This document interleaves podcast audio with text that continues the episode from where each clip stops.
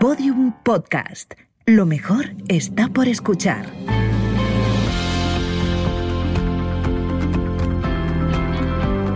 ¿Te has preguntado alguna vez cómo crecer profesionalmente? ¿Cómo convertir una crisis en una oportunidad? ¿Cómo ser exitoso pero feliz? ¿Cómo desarrollar la creatividad? Conversaciones ser. Conversaciones que inspiran.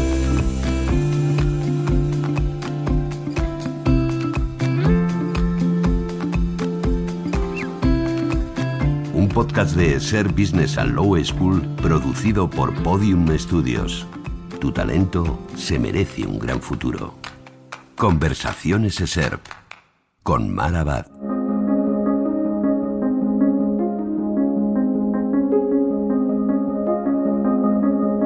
Amparo Solís es una mujer pionera en el sector de la consultoría.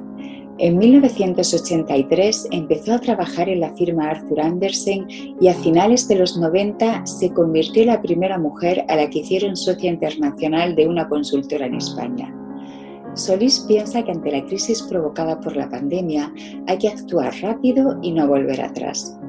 Esta experta en finanzas cree que hoy estamos mejor preparados para afrontar una crisis económica que en 2008 Dice que hay que ser conscientes de la gravedad del momento, pero no hay que alarmarse, que hay que aplicar lo que se aprendió entonces y sacar pronto nuevas lecciones.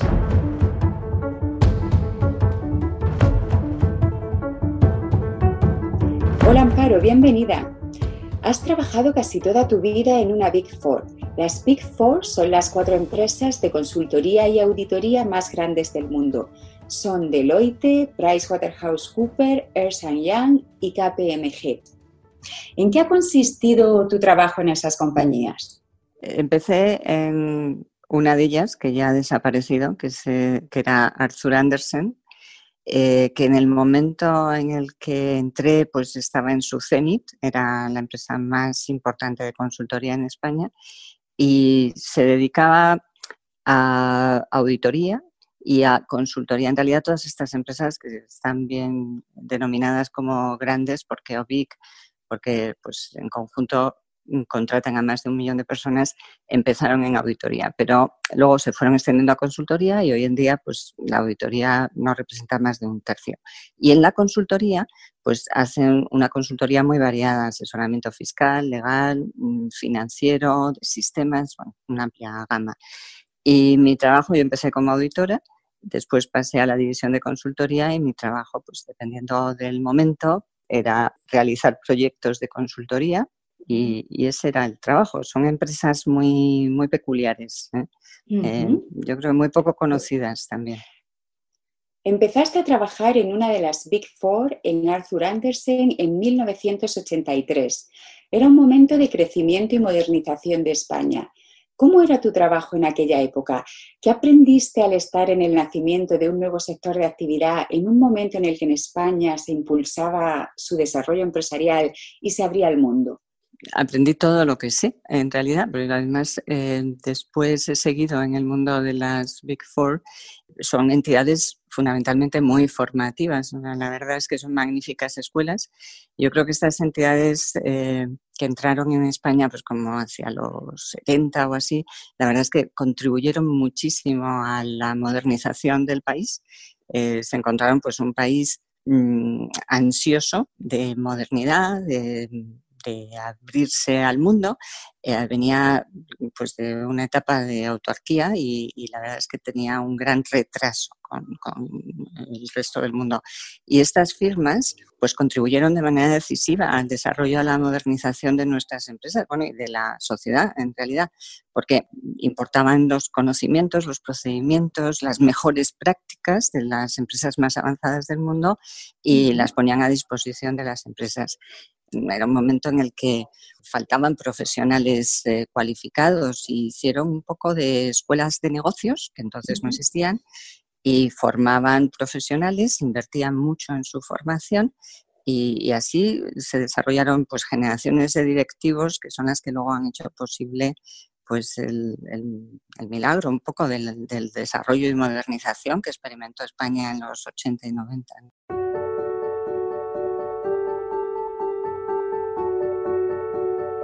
Había una frase que era think straight and talk straight, o sea, piensa mm, recto y habla claro. Y sé íntegro en, en, tu pensamiento y en tu forma de comportarte. Em, luego era una empresa también ambiciosa, o sea, nos enseñaron a pensar en grande, ¿no? a, a aspirar a lo más grande y a intentar hacer siempre de nuestro trabajo pues, eh, eh, un trabajo excelente. La excelencia en el trabajo atraía a los mejores clientes que depositaban su confianza, nos daban los mejores proyectos y eso atraía a los profesionales, por lo tanto mm, se nutría de los mejores. ¿no? Y ese mayor talento le permitía otra vez volver a ofrecer un servicio excelente. Fue un modelo de éxito y, un modelo, bueno, que, muy pocas organizaciones alcanzan eh, con la maestría que alcanzó Andersen en aquella época. En 2003 fundaste una empresa, Iberfinanz. ¿Qué te llevó a montar tu propia compañía, tu propio negocio?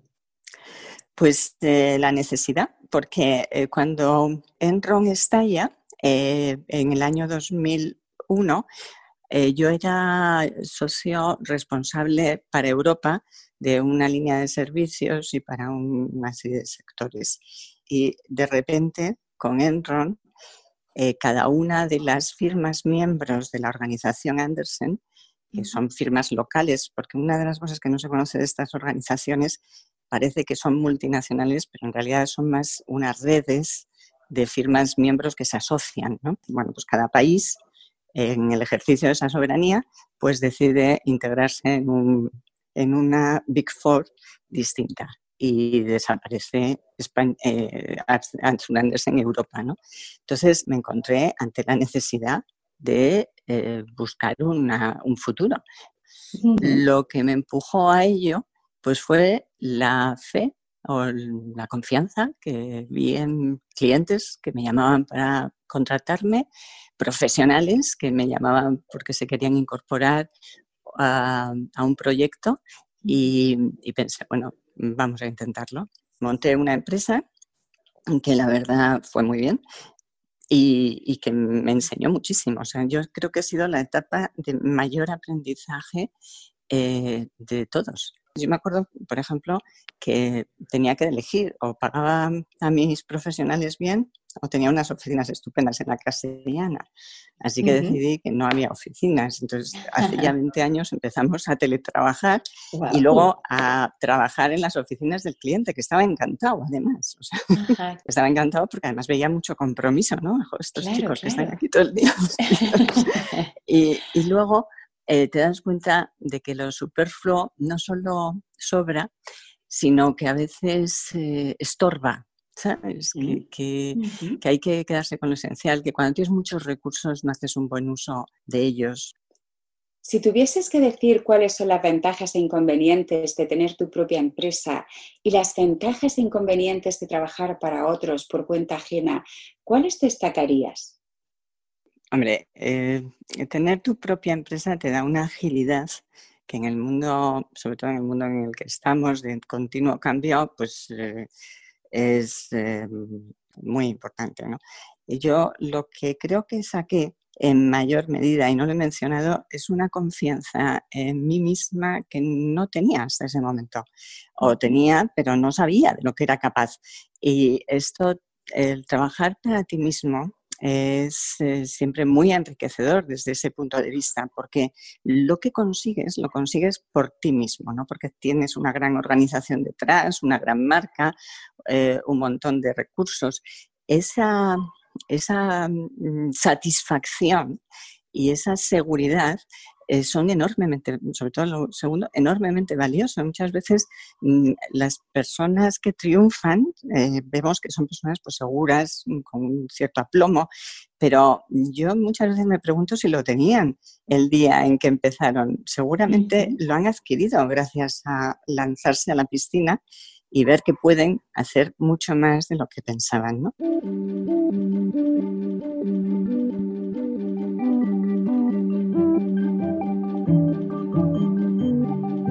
Una de las cosas que me enseñó también es que aquí lo que importa en determinados servicios profesionales es el profesional más que otra cosa y eso me ayudó también a cuidar mucho a los profesionales más tarde, porque sabía que si se iban podían arrastrar consigo parte del negocio porque conseguían tener la confianza del cliente, pero con todo, cuando tú quieres hacer algo mucho más grande te falta estructura. Si no tienes una red internacional, pues hay muchos proyectos en los que no puedes participar. Y también el nombre ayuda, porque muchos clientes me decían para proyectos muy, muy importantes, Amparo, queremos que estés, pero ¿cómo hacemos? Porque yo, como llevo a mi casa matriz el nombre de Amparo Solís y punto. Entonces, me faltaba la marca, me faltaba la red y por preservar el proyecto y engrandecerlo, pues me integré en KPMG. Esa fue la segunda mejor decisión profesional que yo creo que he tomado, porque eh, me dio como digo, todos los medios, pero además me dio una libertad de actuación que era imprescindible ¿no? para, para, que yo pudiera desarrollar lo que quería hacer. ¿no?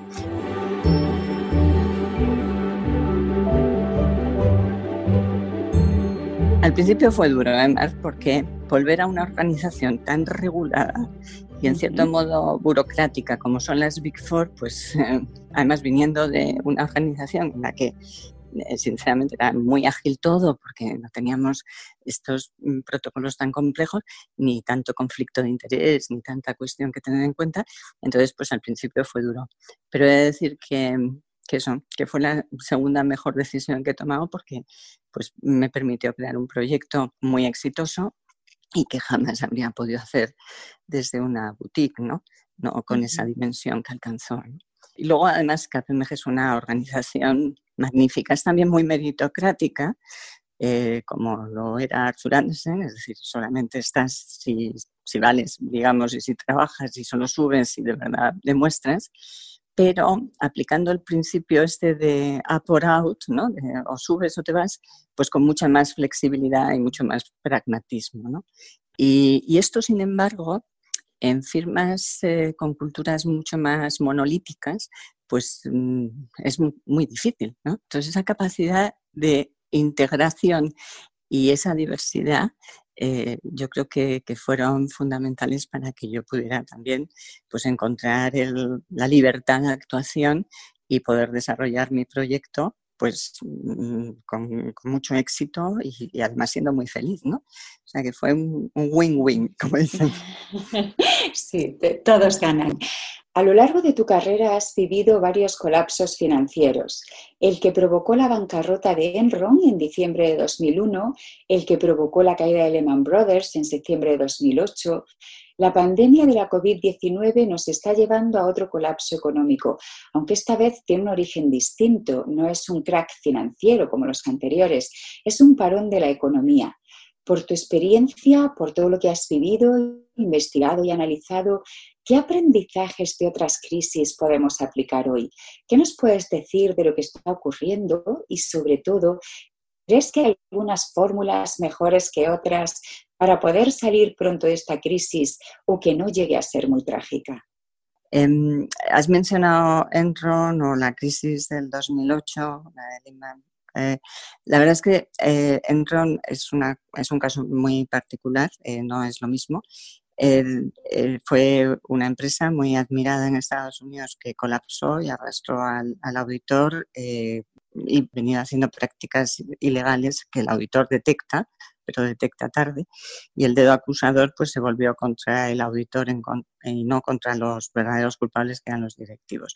Y yo ahí, de esa crisis, que, además tiene unas connotaciones muy particulares, eh, sí aprendí varias cosas. ¿no? Aprendí, por ejemplo, lo frágil que es la reputación y lo valiosa que es, y, también que, bueno, pues que el, lo más, el eslabón más débil de una cadena pues es, en realidad donde está la, debilidad de, de toda la organización.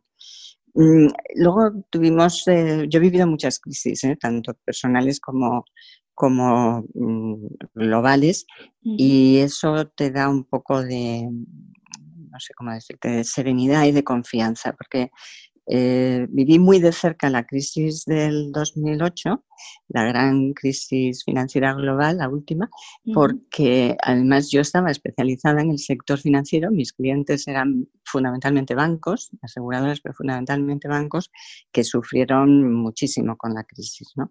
Entonces, es una crisis que, que viví en primerísima persona. Yo te diría que la actual es una crisis, eh, a pesar de lo que hoy nos parece y lo que oímos, es una crisis menos, eh, ¿cómo lo diría? Desde un punto de vista económico, o sea, tiene la enorme gravedad del aspecto personal, humano, porque estamos viviendo una catástrofe eh, en términos de vidas. Pero desde un punto de vista económico, yo la verdad creo que es una crisis que tiene menor gravedad de la que hemos vivido, eh, de la última que vivimos. Por una razón, y es porque es una crisis con un eh, origen mm, que tiene fecha de caducidad. O sea, algún día encontraremos una vacuna. Cuando analizas eh, los, las conclusiones a las que están llegando pues, los diferentes analistas, etc., el consenso está en que efectivamente sufriremos mucho, será una caída muy pronunciada, pero también será de corta duración. Es decir, saldremos, saldremos en V o saldremos en U, pero saldremos mucho antes de lo que se salió en la eh, crisis anterior. Y bueno, ya ni qué decir en la Gran Depresión, pero es que a veces oyes eh, comentarios que, que, la comparan con la Gran Depresión. En absoluto. Esta es una crisis que desde un punto de vista económico eh, no digo que no vaya a impactar, es grave, pero es menos grave que la que vivimos en el año 2008 y la superamos. Y hoy estamos mejor preparados porque eh, además se está viendo, los gobiernos eh, han reaccionado rápidamente utilizando la caja de herramientas que se fue creando a raíz de la crisis del 2008. O sea, hoy están más preparados, todos tenemos en la memoria esa crisis y hemos sacado buenas lecciones que estamos aplicando, por ejemplo, el whatever it takes, el whatever it takes de hagamos ahora todo lo necesario desde un punto de vista de política fiscal, de política monetaria, eh, hagamos lo que haga falta para no dejar que el tejido empresarial se destruya en el tiempo que tardemos en encontrar una solución a la crisis sanitaria. Eso esto no pasó en la crisis anterior. Tuvimos que aprender. En la crisis anterior mm, nos pilló mucho menos preparados en ese sentido. Y adicionalmente los bancos hoy están en muchísima mejor. Los bancos son neurálgicos para la marcha de una economía. Mm, eh, entonces, en la crisis anterior fueron el causante. No digo que esta vez vayan a ser la solución, pero parten de una posición infinitamente mejor y luego además los reguladores, los bancos centrales están permitiendo que llegue, están ahí insuflando todo tipo de liquidez y los bancos la están trasladando al tejido empresarial. O sea, yo sinceramente creo que, que hay que ser conscientes de la gravedad, pero no hay que alarmarse ni tampoco hundirse mm, porque de todo se sale. O eso es una de las lecciones. Cuando tienes 60 años y has pasado por tantas crisis, una de las grandes lecciones es que, es que el ser humano tiene en su ADN la capacidad de sobrevivir y de sobreponerse y de salir adelante. A mí lo que más me asusta, más es que, que salgamos con las lecciones adecuadas y que esto no nos lleve pues a un mayor proteccionismo, nacionalismo, que pongamos en cuestión la cooperación internacional, la globalización, que por otro lado es que es un hecho, no se la puede culpabilizar, ha sido precisamente eh, quizá una de las causas de mayor, del mayor progreso de, los últimos, de las últimas décadas de la humanidad. Por tanto, eh, creo que debemos de ser conscientes de que hay que sacar lecciones y rápidas, porque además tenemos unos retos, eso sí, eh, muy gordos, no ya otras pandemias, pero tenemos ahí un cambio climático que es acuciante, que ya es que estamos ante una eh, digamos, situación que no puede esperar más. Y, eso, es, eso es lo que más miedo me da, ¿no? que, volvamos a la normalidad sin hacer los cambios que necesitamos y que pasan desde luego por mayor cooperación internacional, sin duda, porque mm, es una humanidad cada vez más vulnerable con retos más globales y solo se puede mm, acometer desde una mayor cooperación internacional.